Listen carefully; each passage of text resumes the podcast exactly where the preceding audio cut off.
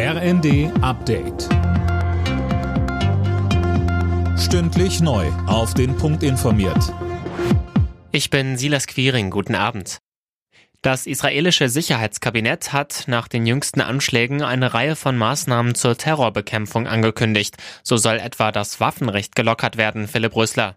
Ja, tausenden Israelis soll erlaubt werden, eine Waffe zu tragen, um sich gegen mögliche Attentate von Palästinensern zu wehren. Außerdem sollen Familien von Terroristen keinen Anspruch auf Sozialleistungen mehr haben. Die israelische Armee hat unterdessen, nach eigenen Angaben, gestern Abend im Westjordanland zwei weitere geplante Angriffe verhindern können.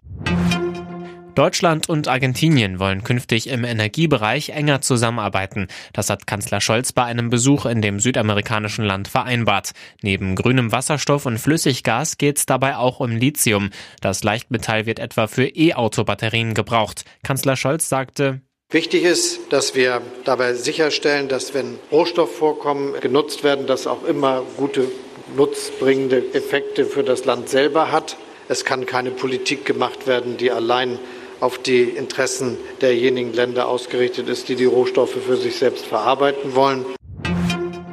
Die Wohngeldstellen in Deutschland sind völlig überlastet. Das hat eine Umfrage der zuständigen Gewerkschaft ergeben, schreibt die Bild am Sonntag. Demnach müsste die Zahl der Sachbearbeiter verdreifacht werden, um die Anträge abzuarbeiten. Teilweise dauert die Bearbeitung schon jetzt bis September. Hintergrund, seit Anfang des Jahres haben rund zwei Millionen Menschen Anspruch auf Wohngeld, 1,4 Millionen mehr als vorher. Schalke 04 bleibt in der Bundesliga in diesem Jahr weiter ohne Sieg. Gegen den ersten FC Köln kam das abgeschlagene Tabellenschlusslicht nicht über ein 0 zu 0 Unentschieden hinaus. Die Kölner sind damit in 2023 weiter ungeschlagen.